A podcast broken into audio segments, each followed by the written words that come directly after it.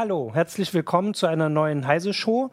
Ich bin Martin Holland aus dem Newsroom von Heise Online und heute möchten wir über ja, ein Jubiläum sprechen, das auch ich, wahrscheinlich für die meisten Zuschauer schon wieder 20 Jahre zurückliegt. Und zwar hat vor genau zwei Jahrzehnten Deep Blue mit Deep Blue der erste Computer gegen den amtierenden Schachweltmeister gewonnen. Und zwar gegen Garib Kasparov damals. Und da wollen wir jetzt mal gucken, das war so eine Geschichte, die auch in der CT damals schon sehr ausführlich begleitet wurde, mit vielen Voraussagen auch, was das so bedeutet für KI und äh, Machine, äh, Machine, Machine Learning, äh, dass jetzt die äh, die Königsdisziplin, wie es zumindest damals genannt wurde, Schach gefallen ist. Dann wurden danach noch ein paar entdeckt. Ähm, genau, und dazu äh, möchte ich heute äh, sprechen mit, äh, einerseits haben wir zugeschaltet Herbert Braun, unser Schachexperte, äh, der sitzt in Berlin und per Skype ist zugeschaltet, genau, und Johannes Merkert aus der CT, der sich mit neuronalen Netzen, KI, dem aktuellen Stand beschäftigt, weil über Schach genau. ist man irgendwie schon weit ja, hinaus. Schach ist ja seit 20 Jahren gelöst. Genau, ja, irgendwie ist das schon gemacht. genau, Herbert, dann fangen wir mal mit dir an. Was war denn das, äh, das Besondere? War das überraschend oder war das erwartet damals? Kannst du dich daran erinnern? Ja, ich kann mich noch ganz gut daran erinnern. Also auf jeden Fall war es natürlich total deprimierend. Ähm, es, ist, äh, es hat sich wirklich angefühlt wie eine Niederlage, die, die man als Mensch so erlebt. Also vor allem natürlich, also, also ich selber bin damals, äh, habe das damals weniger als Computerwissenschaftler gesehen, sondern eher als Schachspieler, der ich damals halt auch war. Und äh, fand es einfach schmerzhaft, das zu sehen. Und es ist tatsächlich auch, es hat auch sehr weitreichende Konsequenzen fürs Schach gehabt. Ähm, Ansonsten sind die Prognosen, wie das Match ausgehen würde, ja total weit auseinandergegangen damals. Es gab ja schon irgendwie, äh, ich glaube, ich habe ich hab vorhin mal ein bisschen, bisschen rumgelesen. Ich glaube, die erste Prognose stammte irgendwie von 1957, äh, dass man gesagt hat, in zehn Jahren werden Computer stärker Schach spielen ja. als Menschen.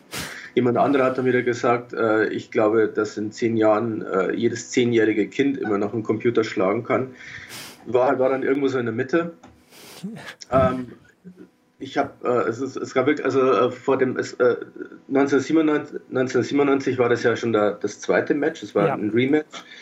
Ähm, die erste Auflage gab es ja 1996 und es gab ähm, äh, damals auch schon Prognosen von Leuten, die sich wirklich gut auskannten. Also von David Levy zum Beispiel, der sich äh, jahrelang intensivst mit, mit Computerschach befasst hat, der den diversen äh, an diversen Projekten beteiligt war, an der Entwicklung, der selber auch ein sehr starker Schachspieler gewesen ist. Er meinte damals auch, dass, ähm, dass Schachcomputer erstmal noch von, von, von jemandem, der wirklich auf, auf allerhöchstem Niveau spielt, vom, vom Brett gefegt werden. Ähm, von daher, es kam ein bisschen überraschend tatsächlich, dass äh, 1997 ähm, dass, dass, es, ja. dass der Computer das Match gewonnen hat. Also ich, ich glaube, die meisten hätten gedacht, wir haben noch ein paar Jahre. Ja, also ich habe auch äh, nachgelesen, auch in der CT, weil ich mich jetzt also zumindest nicht ganz so bewusst daran erinnere, als nicht so Schachspieler. Ähm, da der CT-Artikel damals zu dem Sieg, der war dann äh, ein paar Monate später, war, dass ein, äh, auch ein äh, Forscher, der daran geforscht hat, dieses Spiel gesehen hat, die Züge und aber in der, ich glaube, in den Nachrichtensender, wo das kam, hatten sie vertauscht die Zuordnung. Und er hat sich äh, er hat danach sich gewundert, dass er diesem, also er hatte mal gedacht, die, die Maschine sei der Mensch und hat gesagt, ja, das ist ja alles total erkennbar, dass der Mensch so spielt und hat danach mitgekriegt, dass er der Maschine, also die Blue quasi zugeschrieben hat, dass sie ähm, also dass, dass sie das ist ähm, und hat das verwechselt und das war eben schon für ihn auch das Überraschende. Aber so richtig, das war ja auch die Sache, ähm, wo man jetzt ein bisschen, also damals wurde auch schon über KI diskutiert und, und das, was jetzt auch wieder das Thema kommt, da gucken wir ja gleich hin. Ähm, aber war das schon richtig KI? Weil also die Diskussionen darüber dauern noch bis heute an.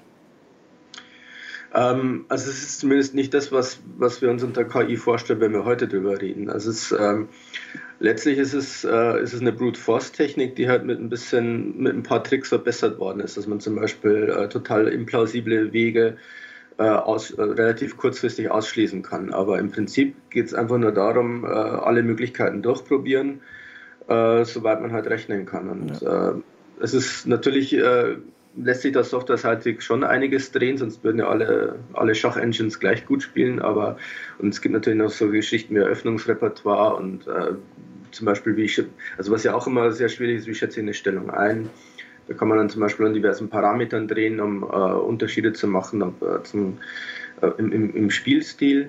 Aber ähm, so, so in der Basis ist es nicht das, was wir uns unter KI vorstellen. Aber ich, ähm, aber ich weiß nicht, ob, ob die Definition von künstlicher Intelligenz so klar abgegrenzt ist mhm. dagegen. Weil das kannst du ja jetzt, kannst du ja mal was zu sagen, weil wir hatten vergangenes Jahr ähm, diesen Sieg von AlphaGo über den Go-Weltmeister mhm. und da war ja gesagt, das ähm, war eine KI, also die hat gelernt. Ja, also äh, künstliche Intelligenz als Begriff ja. äh, schließt auch solche Suchalgorithmen ein, die also so ein bisschen selbstständig ja. Äh, eine Lösung finden können, was dann bei Schach gemacht wurde vor 20 Jahren. Aber ähm, dort gibt es halt kein maschinelles Lernen. Und Machine Learning ist ja eigentlich das, was im Moment gerade der Hype mhm. ist. Und äh, bei AlphaGo ist die Grundidee eigentlich ähnlich. Also das basiert auf diesem Monte Carlo Tree Search Algorithmus und äh, den gibt es auch schon seit Ewigkeiten, aber der alleine war einfach nicht gut genug, um mhm. dann menschliche Spieler zu schlagen. Und äh, was dann Google gemacht hatte, ist, dass sie neuronale Netze benutzt haben, um solche Einschätzungen zu machen. Also wie gut ist eine mhm. Stellung, die äh, da erreicht wird und äh, in welche Richtung sollte ich jetzt vielleicht Möglichkeiten weiter ausprobieren. Das bei Monte Carlo Research wird das einfach komplett zufällig entschieden mhm. und die mhm. haben gesagt, okay, wir machen das nicht ganz zufällig, sondern wir nehmen ein neuronales Netz und trainieren das darauf, dass es halt eine Wahrscheinlichkeitsverteilung ausgibt und sagt, die Richtung ist wahrscheinlich eh verlieren und äh, geh mal lieber mhm. in die Richtung. Und äh, das hat halt anscheinend dann den Algorithmus so stark verbessert, dass es dann für einen Sieg gereicht hat. Ja. Ähm, ich kann noch mal kurz den Hinweis natürlich an unsere Zuschauer. Also wir streamen live auf YouTube und Facebook.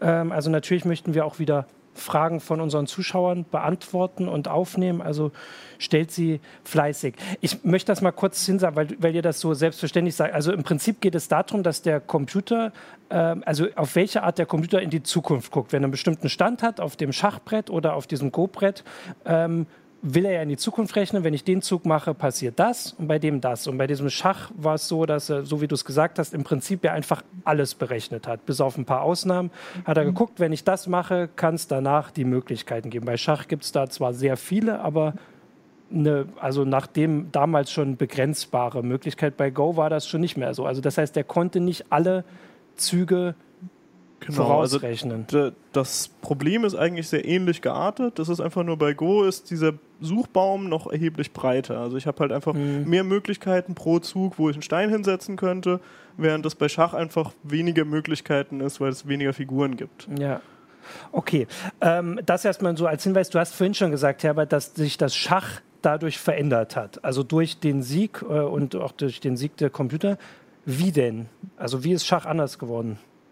Mm, also ähm, muss dazu sagen, dass ähm, also die, die, die starken Schachcomputer waren nicht die einzige massive Veränderung, die Schach durchlaufen hat durch, durch Computertechnik. Also die erste war sogar schon ein bisschen früher, das waren die Schachdatenbanken, die so Mitte der 80er mhm. aufkamen, die halt auch äh, die Eröffnungsvorbereitung total revolutioniert haben. Äh, dann kamen eben diese immer stärkeren Computer, es gab dann die äh, die Endspieldatenbanken, also die, äh, die Nalimov Tablebases, die halt irgendwie, womit du halt Schach lösen kannst, allerdings nur bis, äh, bis, zu, einer, bis zu einer Größenordnung von im Augenblick sieben Steinen auf dem Brett, mhm. aber damit sind bestimmte Endspiele einfach gelöst, die für Menschen sehr kompliziert zu, einzuschätzen gewesen sind. Ah. Und, ähm, und in neuerer Zeit hast du halt dann natürlich auch noch die Live-Übertragungen im, im, Computer und, und, und, es ist einfach mittlerweile kein Problem mehr, einen Schachcomputer zu Hause zu haben, der stärker als jeder Mensch spielen kann. Und ähm, Auswirkungen sind, ähm, ähm, wenn man es jetzt mal ein bisschen idealistisch formuliert, es, ist, es gibt so eine gewisse Demystifizierung von Schach. Mhm. Also es ist äh, auch, man verliert natürlich auch ein bisschen, bisschen den Respekt vor, vor der Leistung. Ja. Es ist, äh, weil du kannst einfach, also jemand, der wirklich äh, sein, sein, sein ganzes Leben darauf verwendet hat, ein sehr starker Schachspieler zu werden, denkt lange drüber nach, äh, vollbringt irgendwie eine Leistung, die so groß ist, wie es dem menschlichen Gehirn gerade möglich ist. Und du kriegst es irgendwie live zu Hause übertragen und innerhalb von einer halben Sekunde sagt halt irgendwie dein, dein Billig-Laptop für 300 Euro, äh, nee, so aber nicht so gut. Ah, also, okay. Genau, und ich habe auch ge gelesen, dass es quasi auch zum, zum Training, also dass das natürlich, also ja. dass es äh, in, in, ich weiß nicht, ob das bei uns im Artikel stand, war, dass äh, Gary Kasparov danach angefangen hat, Spiele auch zu spielen, wo man quasi live Computer befragt hat und dass sich das inzwischen durchgesetzt hat. Na, das mit dem Live war, war mal so ein kurzer Versuch. Es gab dann, äh, wie hieß es irgendwie, Advanced Chess oder irgendwie so. Ja. Das war so, so, ein kurzfristiger, so eine kurzfristige Mode, wo man gedacht hat, man könnte vielleicht irgendwie sinnvoll menschliche Intelligenz und, und starke Schachcomputer miteinander kombinieren. Äh, aber das äh, war dann nur so eine kurzfristige Sache, auch hat, glaube ich, an, irgendwann einfach mal damit geendet, dass, äh, dass die Schachcomputer so stark gewesen sind, dass es keine, keinen Sinn mehr gehabt hat, das zu kombinieren. Also heute spielen Schachcomputer eine massive Rolle ähm, beim, beim Training und bei der Vorbereitung. Mhm. Das heißt also, wenn du halt wirklich äh, Schach auf einem professionellen Level ernst nimmst, dann äh, du halt, versuchst du halt ständig irgendwie nach Neuerungen in der, in, in der Eröffnung die halt irgendwie, die halt auch Chancen geben, deinen Gegner zu überrumpeln. Und generell hat es auch ein bisschen Einfluss auf den, auf den Spielstil gehabt. Also, ähm, also wie ich es am besten fassen kann. Also Schach war früher sehr viel statischer. Also es ist sehr viel, hat sehr viel mehr von, von allgemeinen Prinzipien und Überlegungen gelebt. Also man ist, ähm, also menschliche Stärke beim Schachspielen ist jetzt weniger die, die Berechnung, sondern es ist eher das Erkennen von Strukturen und Mustern. Mhm. Äh, so ähnlich übrigens beim Go auch obwohl Schach ein sehr viel schnelleres und, und äh, von der Zahl der Möglichkeiten ja einfacheres Spiel ist. Aber es ist, es ist eine, eine vergleichbare Geschichte. Mhm. Ähm, ja. Äh, sorry, wenn Nee, mach mal, äh, sorry. Gibt so ein berühmtes, so ein berühmtes Zitat von dem Schachweltmeister äh, Capablanca in den 20er Jahren, der meinte äh, auf die Frage, wie viele Züge berechnen Sie eigentlich im Durchschnitt voraus, und er sagte gar keinen. Okay. Also, und das hab, hat sich geändert. Genau, und ich habe äh, gesehen, oder auch letztes Jahr, als wir diese Berichterstattung zu Go hatten, was nun eben der, der aktuelle Fall ist, ist, dass der Computer äh, oder die Maschine richtig überraschende Sachen gemacht hat, auf eine Art gespielt hat, die man so nicht gesehen hat. Ich bin da jetzt nicht der, der Go-Experte, weder Go noch Schach, aber dass die gesagt haben, also wir können von der Maschine was lernen weil, weil sie neue Möglichkeiten rausgefunden hat. Ja, also was bei Go auch echt interessant war, war, dass sie äh, das zuerst angefangen haben zu trainieren mit äh, Go-Matches, die halt auch in so einer Datenbank mhm. standen. Äh, und dass damit, äh, also diese Intuition, die das neuronale Netz lernt, äh, auf den Stand gebracht haben, der halt äh, schon mal nicht schlecht war, aber wahrscheinlich nicht besser als das, was Menschen spielen. Ja. Und dann haben sie aber weiter trainiert, indem sie das Programm gegen das Programm spielen gelassen haben. Mhm. Und äh, damit konnten, konnte sich das quasi selber verbessern. Und äh, das ist wohl sogar auch nach dem Match jetzt noch weitergegangen. Genau, weil es gab, wir hatten die Meldung, ich hatte das in der zu der äh, Heise Show heute verlinkt, Meldung, mhm. dass jetzt in den letzten Monaten, also das spielen Leute halt auch über übers Netz und gegen, gegen andere Gegner und dass da so ein unbekannter Gegner aufgetaucht war, der alle besiegt hat, reihenweise, egal von welchem Können. Und das wurde dann danach enthüllt, dass das AlphaGo war. Und das ist also wirklich, im Gegensatz bei, bei Schach damals war es ja, das können wir auch noch kurz, also da, da war die Diskussion, wie also hätte das Spiel jetzt tatsächlich, war das schon zwangsläufig, dass das gewonnen war? Da gab es ja so Diskussionen danach. Oder hätte vielleicht Kasparov, wenn er sich anders vorbereitet hätte oder anders herangegangen wäre, anders gespielt hätte? Bei AlphaGo scheint es jetzt so, dass der Punkt ist einfach gekommen. Also es war jetzt nicht irgendwie eine schlechte, der war nicht schlecht. Also vielleicht war der äh, Lise Doll, genau. Vielleicht war er schlecht drauf oder nicht, aber es ist egal, weil jetzt verlieren alle gegen diesen Computer nur ein paar Monate später. Und es ist irgendwie so passiert. Also der, der Punkt ist wirklich gekommen.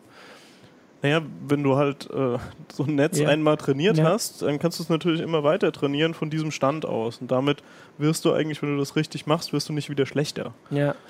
Ähm, genau, bei, ich kann das ja noch kurz sagen, also bei, äh, bei diesem Schachcomputer damals war so eine Diskussion, dass der zwischen den Matches neu programmiert wurde oder umprogrammiert wurde. Und das war so eine Diskussion. Kasparov hat sich dann auch so ein bisschen unfair behandelt gefühlt, weil es dann eben doch irgendwie Mensch gegen Mensch war. Weil also bei den, der, der, der Programmierer hat dann einfach, also der Computer wurde quasi umprogrammiert, dass er besser auf Kasparov eingehen kann. Ja, also, ja. also es ist, äh, Kasparov hat damals äh, ein ziemliches Fass aufgemacht. Ja. Äh, es ist auch ähm, ein fundamentaler Unterschied, den man damals erst auch so richtig äh, zu begreifen begonnen hat, ist halt, äh, welche Rolle Psychologie im Schachspiel mhm. spielt. Also es ist halt auch, ähm, also es ist gerade bei, bei so einer Persönlichkeit wie Kasparov, der halt auch äh, eine sehr beeindruckende Präsenz hatte und der halt einfach äh, seine Gegner wirklich auch eingeschüchtert hat und das funktioniert natürlich gegen Computer. Ja. Und ähm, stattdessen äh, hat es, ist es dann psychologisch gegen ihn halt auch gekippt, dass er war in der in der zweiten Partie des Matches von 1997 war so, so ein Wendepunkt, ähm, wo in der Computer was sehr überrascht hat. Also die frühen Schachcomputer waren alle sehr, sehr gierig. Also die haben halt äh, versucht, äh, Material zu gewinnen, weil das ist natürlich das, was du am leichtesten zählen kannst. Mhm. Und ähm, Kasparov hat sich halt sehr überrascht gefühlt von einem Zug, wo in einer ziemlich schlechten Stellung, wo der Computer nicht, äh, nicht angefangen hat, das Material äh, sich zu schnappen, sondern wo er äh, angefangen hat, irgendwie das Gegenspiel, ein mögliches Gegenspiel von Kasparov zu unterbinden. Und das ist halt so was, was ein, was ein typisch menschliche Herangehensweise ist. Ja. Von, von jemandem, der sich, der, der, von einem starken Schachspieler. Du versuchst halt irgendwie ähm, einen Deckel drauf zu halten und dann fällt das Material irgendwann von selber. Und das war so ein Punkt, wo Kasparov nicht nur meint, äh, sich nicht nur unfair behandelt gefühlt hat, weil er gedacht hat, dass, dass die Maschine während des Matches umprogrammiert worden ist, sondern er hat, es gab wirklich damals den Verdacht, dass, äh, dass ein Mensch dahinter gesteckt hat, dass da irgendwo im, im, im Hinterzimmer ein starker Großmeister gesessen hat und gesagt hat, ey, mach mal das hier. Ähm, was total witzig ist aus heutiger Sicht, weil heute, wenn man heute über Betrug im, im Turnierschach redet, dann ist es natürlich immer umgekehrt, äh, dass ja, jemand stimmt. irgendwie einen kleinen Computer in den Turniersaal reinspielt. Ja. Genau. Ich denke, äh, das ist halt auch der entscheidende Unterschied. Also warum sich diese Algorithmen von damals irgendwie nach heutigen Standards nicht wirklich nach künstlicher Intelligenz anfühlen, ist, weil die sind ja von Menschen programmiert hm. und auch die Parameter festgelegt ja. von Menschen. Und insofern spielt ja dann eigentlich, wenn man ehrlich ist, so ein Team von, von Wissenschaftlern mit ihrer Maschine gegen eine Person. Hm. Und äh, dass dieses Verhältnis einfach irgendwann kippt, weil die da einfach den ja, Algorithmus klar, ja. gut genug äh, optimiert haben, äh, das ist, finde ich, auch nicht so überraschend. Also da ist die Entwicklung jetzt, wo halt die Rechner auch selber was lernen, wo dann auch kein Mensch mehr wirklich mitkommt und sagt, ich weiß nicht genau, was das gelernt ja. hat, aber es funktioniert. Das ist halt äh, irgendwie noch mal ein bisschen ja. autonomer. Ja. Ähm, wir haben jetzt im, äh, vor allem auf YouTube schon so ein bisschen eine Diskussion und da kam vor allem am Anfang die Frage, was das denn für einen praktischen Nutzen hat. Also äh, man kann es ja jetzt, also bei dem Schach könnte man ja jetzt schon über, also da, das ist 20 Jahre her, hat sich das irgendwie auf also ausgeweitet. Also der, der Schach, der Deep Blue ist irgendwann eingemottet worden. Der, der Quellcode, ich weiß nicht, ob der freigegeben wurde oder zumindest den hat, den gibt es natürlich noch. Aber der Computer ist eingemottet worden. Hat man da irgendwas Praktisches rausgenommen für, für andere Aspekte? Könnt ihr da was sagen? Herbert ist eingefroren. Sieht aus, als wäre er eingeschlafen. Kannst du was? Ähm, da ist nee, er wieder. Ich bin ah, ähm, schwer zu sagen. Es ist schon es ist, glaube ich, schon eine relativ isolierte Domäne gewesen. Das, äh, ähm, ich glaube, es hat im, im, Sinne von Grundlagenforschung ist es, glaube ich, ist es, glaube ich, schon weiterverwendet worden. Also ich, ich denke mal, dass äh, das ist halt auch so zu, den, zu, den, zu einer gewissen, eine, eine, zu einer gewissen Ära der, der KI-Forschung auch dazugehört. Mhm. Und ich glaube schon, äh, du meintest ja zum Beispiel auch äh, bei, bei AlphaGo, wo wir jetzt sehr viel näher dran am menschlichen Denken sind, ist ja letztlich die Grundlage auch, dass man eben diese verfeinerten äh, Monte Carlo-Algorithmen hat. Ähm, die ja auch irgendwie äh, im Schach erprobt worden sind. Und äh, ich also ich glaube, es ist jetzt nicht so, dass du sagen kannst, so irgendwie, äh, das ist jetzt der konkrete Nutzen, aber es ist, glaube ich, äh, es steckt, glaube ich, in relativ vielen Dingen drin, an die man jetzt vielleicht nicht unbedingt denken ja. würde. Also bei äh, AlphaGo würde ich sagen, das war halt vor allem eine Marketingaktion mhm. für, für DeepMind, für diese Google-Firma, äh, weil das natürlich äh, medial gut ausgewalzt wurde und sie kamen halt gut weg, weil sie das geschafft ja. haben. Ähm, aber die machen ja auch eine Menge andere Sachen. Also die haben ja auch neuronale Netze, die zum Beispiel irgendwie die Iris, also Bilder von der mhm. Iris analysieren können und dann irgendwie eine seltene Augenkrankheit ah, diagnostizieren, okay. wo es halt, glaube ich, nur 100 Ärzte auf der Welt gibt, die das ja. überhaupt auch können. Und da muss man halt sagen, sowas hat natürlich eine, eine sehr praktische Anwendung, macht irgendwie das Leben besser, während es vielleicht nicht so notwendig gewesen wäre, einen Computer zu haben, der total gut Go spielen kann. Ja, ja wobei ich, also das war damals auch schon eine Frage bei, ähm, bei Deep Blue, dass wir, wir lernen ja auch was über uns. Also in dem Fall darüber, wie wir Schach spielen, was nun seit Hunderten, wenn nicht Tausenden von Jahren durchleuchtet wird, wo es Artikel drüber gibt und ähm, trotzdem, also auch Profis, so wie du gesagt hast, Profis sagen, sie können nicht also sie denken nicht äh, strategisch so weit, dass sie die, die Züge planen vielleicht, sondern dass sie das aus Gefühl machen und dass die Maschinen und diese Arbeit daran uns ja auch verrät, wie wir denken. Und vor allem, wenn wir diese Computer bauen, die immer näher an unser Denken kommen sollen, kriegen wir ja auch mehr mit, wie das bei uns funktioniert oder ja, eben auch also nicht. Da ist das eigentliche Problem. Ja. Also zum Beispiel bei AlphaGo, das basiert halt auf diesem, diesem handgeschriebenen Algorithmus. Ja. Und äh, der ist halt überhaupt nicht wie menschliches Denken, weil einem Mensch einfach nicht diese Rechenleistung zur Verfügung mhm. steht. Ähm, mhm. Aber die neuronalen Netze, dann eher bei anderen Anwendungen, das ist schon äh, relativ nah, weil da ist ja auch die Idee dahinter, eigentlich Strukturen aus dem Gehirn nachzubauen mhm. in einer vereinfachten Form im Rechner. Und äh, da weiß ich zum Beispiel von einem ziemlich aktuellen Paper, wo also dann eine These gemacht wurde, wie der Sehapparat funktioniert und aus dieser These heraus gesagt wurde, okay, wenn das stimmt, dann müssen wir in der und der Weise Bilder verzerren können und dann fällt es Leuten nicht auf, wenn sie in die Mitte des Bildes gucken. Mhm. Und das funktioniert halt wirklich. Also das ist so, dass du dann, dass dann irgendwie sich die Bilder ändern äh, und du guckst als Mensch drauf und wenn du an den, auf den Mittelpunkt guckst, sagst du, das ist das gleiche Bild. Und wenn du links oben in die Ecke guckst, sagst du, um Gottes Willen, das ist völlig verzerrt. Mhm.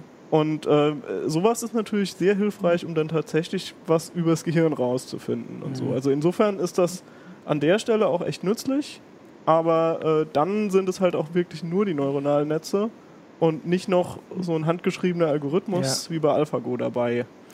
Ja, und eigentlich sind es ja die ganzen Geschichten, über die man gerade so schreibt, dass es, oder wir so schreiben, dass es immer wieder Studien gibt, die Jobs könnten durch Maschinen ersetzt werden und durch KI. Und das sind ja, also die Grundlagen kommen daher. Also ich meine, das sind Maschinen, die Aufgaben lernen und darin irgendwann besser werden als wir. Und äh, da ist es halt jetzt ein Spiel und ich finde, also ich finde das sehr spannend. Ich habe vorhin auch geguckt, was es halt für andere Spiele gibt und wo die also wann die so besiegt, also wann der Mensch da besiegt wurde und dass das so richtig unterschiedlich ist, dass es halt Spiele gibt, die schon seit Jahren also geknackt sind, in Anführungsstrichen. Vorhin noch gelesen, 2007 wurde mathematisch wohl bewiesen, dass äh, ein, ein Dame-Programm immer gewinnt. Und im besten Fall kann der Mensch ein Unentschieden erreichen. Also haben sie mathematisch bewiesen, dass sie dieses Spiel quasi komplett gelöst haben. Und das ist bei Schach und Go noch ein bisschen schwieriger, wobei auch wenn man natürlich das immer sagt, mit den, mit den so und so vielen Möglichkeiten, in 10, 20 Jahren werden wir die ja auch berechnen können.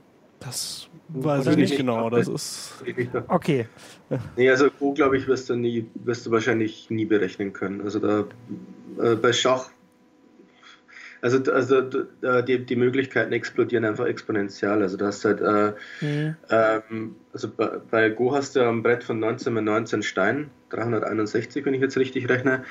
Äh, die Zahl der möglichen Züge wird mit jedem Zug kleiner, aber es bleiben halt dann im Schnitt immer noch irgendwie 150, mhm. 200 Möglichkeiten über. Wenn du das jetzt dann hochrechnest, dann kommst du sehr schnell in astronomische Dimensionen.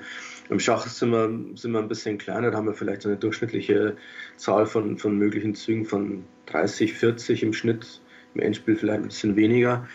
Ähm, das ist dann noch eher ein bisschen, das ist dann noch ein bisschen besser handelbar, aber auch da äh, explodiert er das ziemlich schnell. Ja. Also auch wenn die Partien noch ein bisschen kürzer sind. Also nee, das glaube ich. Also vielleicht werden wir irgendwann weiterkommen, dass wir nicht nur äh, siebensteinige Endspiele gelöst haben, sondern auch neun oder zehnsteinige. Aber ich glaube, dann werden wir irgendwann einfach mal an, an Grenzen stoßen. Ich glaube nicht, dass es ewig weitergeht. Trotzdem, ähm, es ist, äh, ich finde es interessant, äh, wie sich, es ist, es ist ja so ein bisschen so eine äh, so ein Spiel, es ist so wie so ein, so, ein, so ein Übungsfeld von menschlichem mhm. Denken. Äh, ich, ich finde es interessant, wie zuerst die Maschine vom Mensch gelernt hat und danach jetzt der Mensch von der Maschine lernt. Ja. Und das ist eine, eine Geschichte, mit der man sich intensiv beschäftigt seit 150 Jahren vielleicht und ähm, die, äh, wo man jetzt irgendwie Dinge ganz anders versteht, als man es früher verstanden hat. Man merkt, dass, äh, dass es zum Beispiel sehr viel dynamischer das Spiel ist, als man eine Weile lang gedacht hat. Mhm. Und, äh, sehr viel konkreter und äh, man sehr stark davon wegkommt, dass man jetzt so eher in, in, statischen Strukturen denkt. Ja, was ein bisschen untergegangen ist, es gab ja letztens auch ein Programm, was Poker gegen Profis ja. gewonnen hat. Okay, also, das weiß ich auch nicht mehr, ja. Das ist also auch irgendwie so ein Spiel, was jetzt so einigermaßen gelöst ist, in Anführungszeichen, also wo Computer ja. einfach schon sehr gut spielen. Und äh, ich denke, das nächste werden halt äh, so komplexe Computerspiele sein. Also so äh, Arcade-Klassiker wie Pong oder so, da sind, äh, da gibt es also Reinforcement yeah. Learning-Algorithmen, die das schon praktisch perfekt spielen.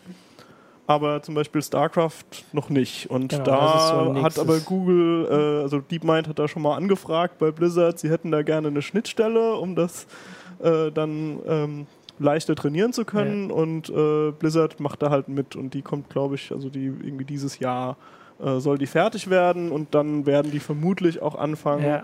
äh, halt StarCraft-Bots ja. zu bauen. Okay, War da nicht schon was mit EVE Online? Ich glaube, das ist irgendwie auch. Könnte auch sein, ja. Das könnte auch. Also das mit StarCraft habe ich auch gelesen. Also was ich noch äh, ganz spannend fand, war nach diesem ähm, Sieg von die Blue gegen Kasparov hat sich ein ähm, ähm, auch Computerforscher hingesetzt und hat, oder ich glaube vielleicht sogar ein Spielforscher, und hat ein Schachspiel entwickelt, also mit den Figuren und mit dem Brett, ähm, mit einfach Regeln, wo er gesagt hat, die muss sein vierjähriger Sohn verstehen können. Ein Spiel, das so komplex ist, dass es der Computer nicht gewinnt. Mhm.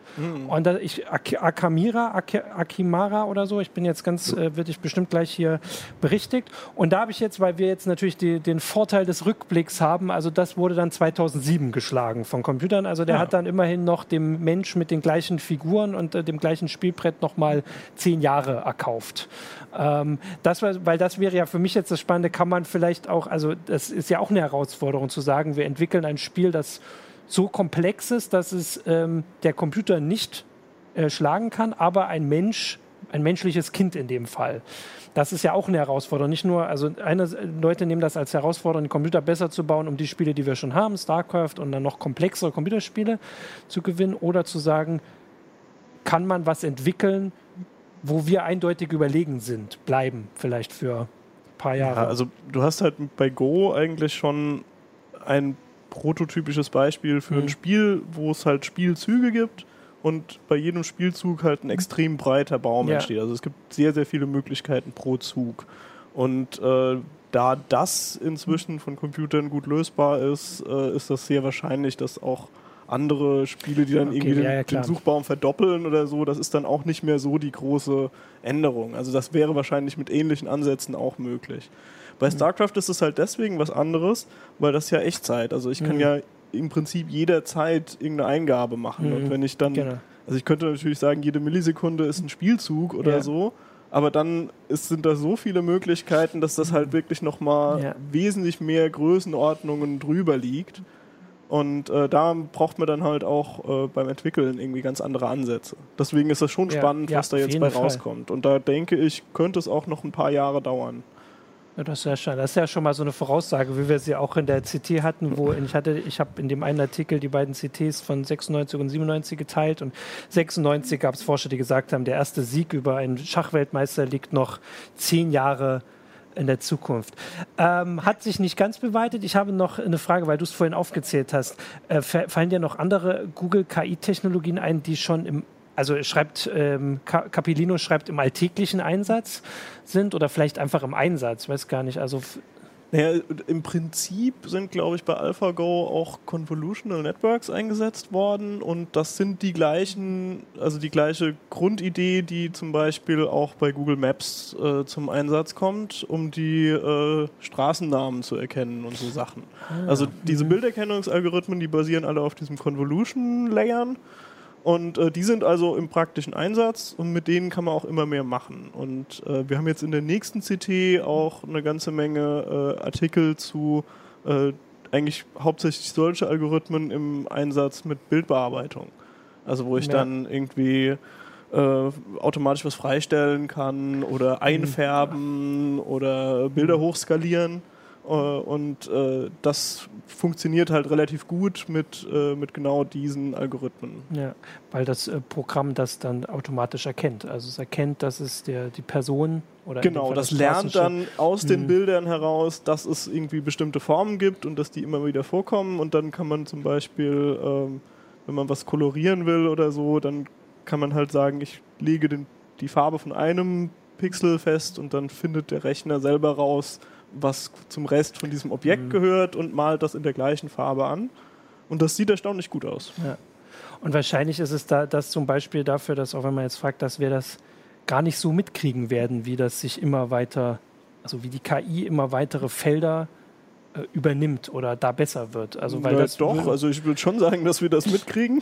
Aber ich weiß nicht, ob wir mitkriegen, dass es eine KI ist, die das macht. Also wenn man die meisten werden sich nicht bewusst machen, dass das bei Google Maps Technik ist.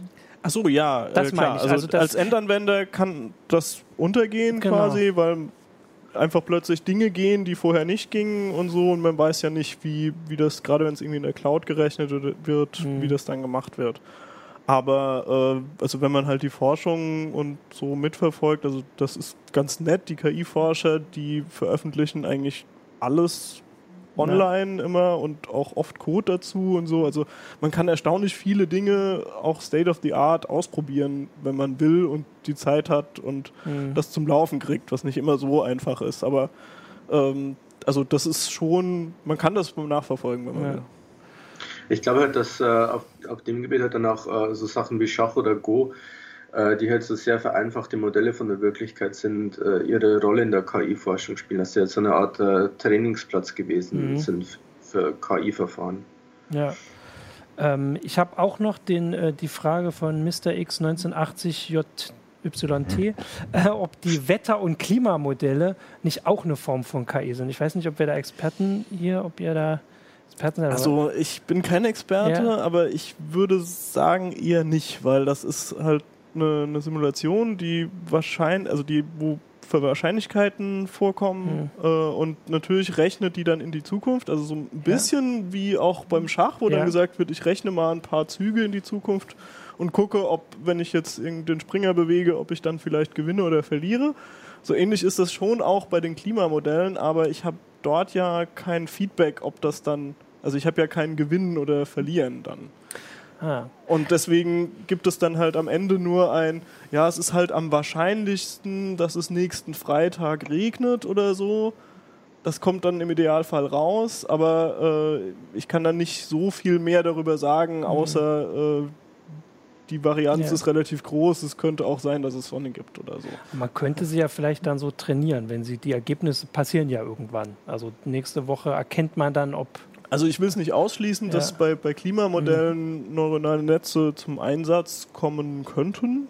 Aber äh, ich glaube, im Moment ist äh, der Weg einfach, dass die die Rechenleistung eher dafür ja. nutzen, um äh, bei der Simulation die, die Welt, also die Atmosphäre in kleinere Würfel zu zerteilen mhm. und für jeden Würfel alle Berechnungen durchzuführen. Und wenn ich einfach mehr Rechenleistung zur Verfügung ja. habe, dann mache ich ein kleineres Raster, genau, ja. dann ist das alles ein bisschen genauer und dann gehen halt, also dann habe ich trotzdem weniger Unsicherheit. Also das ja. ist wahrscheinlich effizienter als äh, mit so einer Intuition okay. von einem neuronalen Netz zu arbeiten, bei der ich vielleicht auch gar nicht so genau weiß, was sie mir jetzt genau sagt, weil das, was sie ausgibt, ist meistens schon etwas, was aussieht wie eine Wahrscheinlichkeitsverteilung, aber rational gesehen ist es keine, sondern eigentlich ist es so ein, das Netz hat mal was geschätzt. Ah, okay. Hm. Ja, aber dann sind wir ja zumindest bei den KI-Modellen weiterhin noch bei diesem Schachmodell, dass man einfach die, die Rechenleistung draufwirft. Und deswegen sind die Wettermodelle besser geworden, weil man mehr Rechenleistung hat, die man drauf wirft. Ja, ja, auf jeden Fall. Genau. Okay, ja, ich gucke noch, ob wir hier noch äh, andere Hinweise haben. Ich äh, hatte ja vorhin, also wir haben natürlich noch Hinweise auf Spiele, die man äh, äh die die Computer noch nicht können. Da haben wir hier, ich sehe was, was du nicht siehst. Ich habe ähm, XKCD hat vor, ich tatsächlich findet man bei XKCD kein Datum von den Beiträgen. Also der muss schon sehr alt sein. Der hat einen Comic gemacht, wo er, also wo er mal aufgelistet hat, welche Spiele schon geschafft sind und welche noch in der Zukunft liegen. Da war Go noch weit in der Zukunft. Äh, und er hatte als letztes Spiel Calvin Ball von Calvin und Hobbes, wo sich die Regeln andauernd verändern. Äh, und zwar immer nach den, äh, nach den Meinungen von Calvin. Und dass das wahrscheinlich für immer ungelöst bleibt. Also zumindest solche Sachen kann man, ähm, könnte man sich vorstellen. Ich habe hier auch noch eine Frage von YouTube-Checker Alta fragt, ob eine KI als politische Leitfigur als Regierung denkbar wäre. Das wäre natürlich jetzt.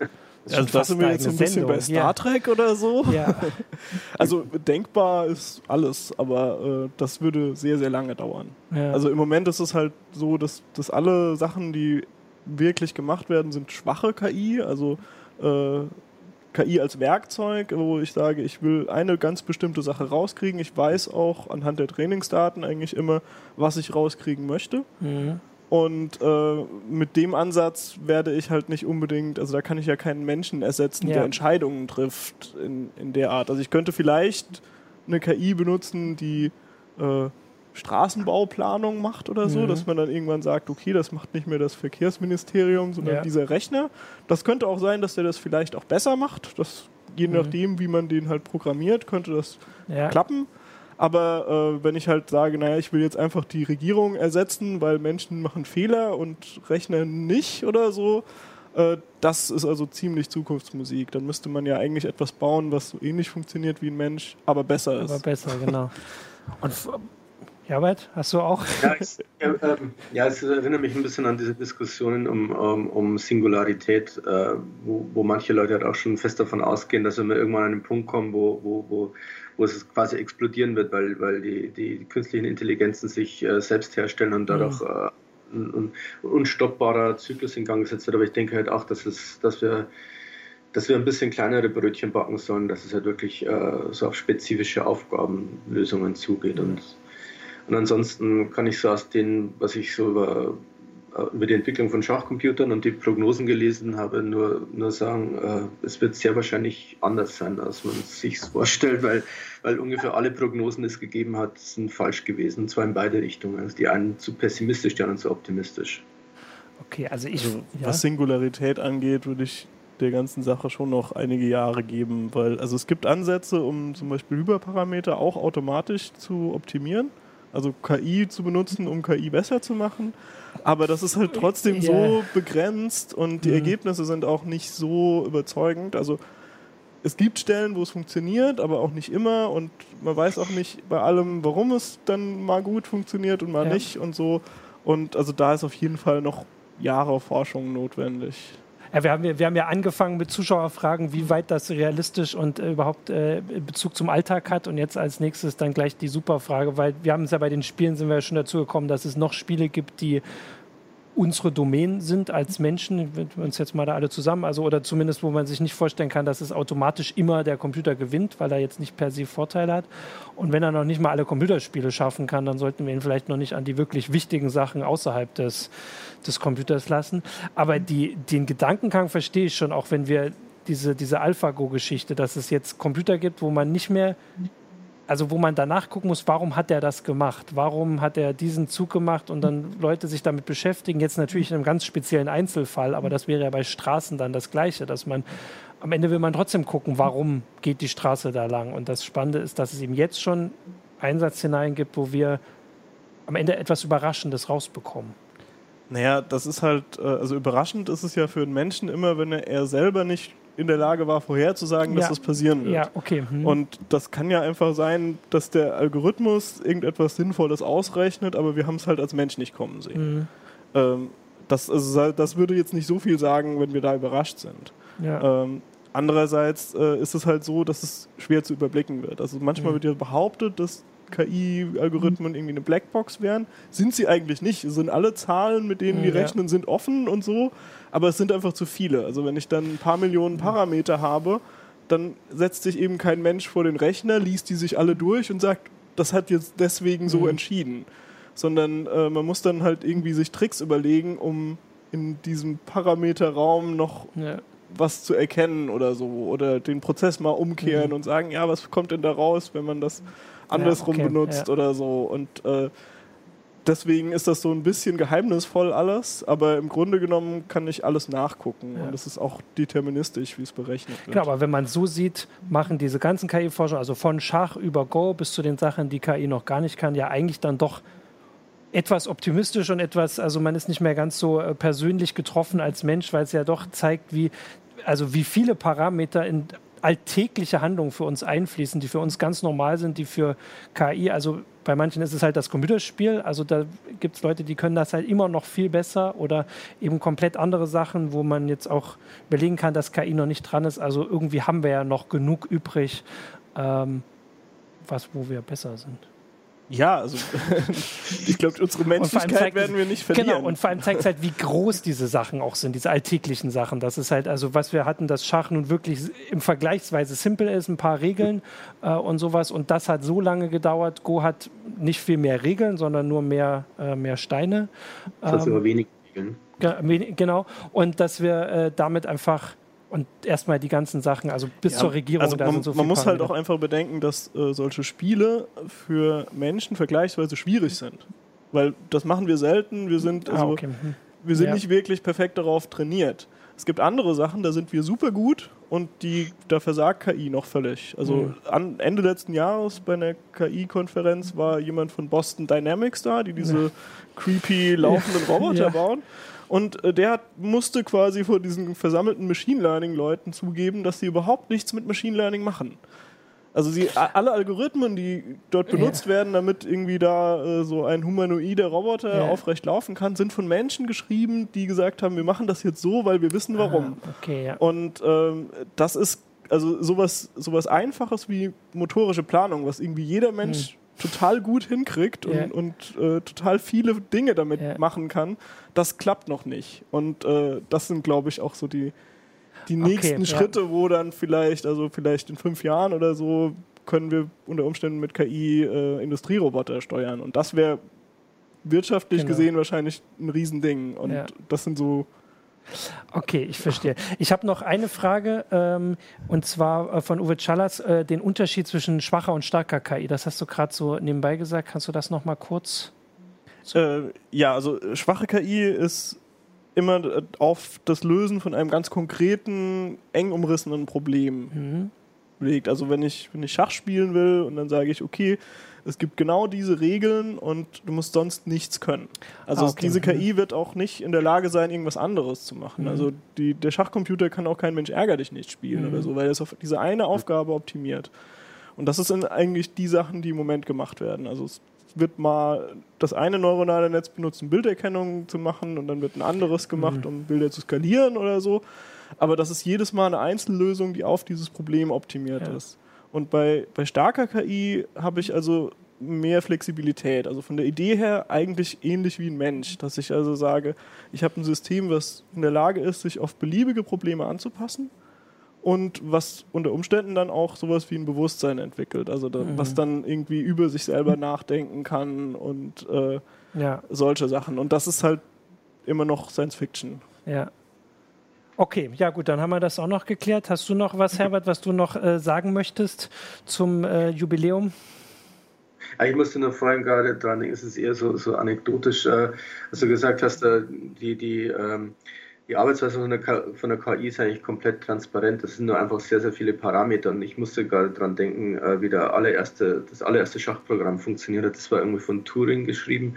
Und es gab damals einfach noch keine Computer, auf denen man es ausführen konnte. Das heißt, äh, die haben dann tatsächlich äh, diesen Computer spielen lassen, indem sie das mit dem Rechenschieber ausgerechnet haben. das fand ich auch irgendwie eine ganz schöne Entwicklung. Also. Ja.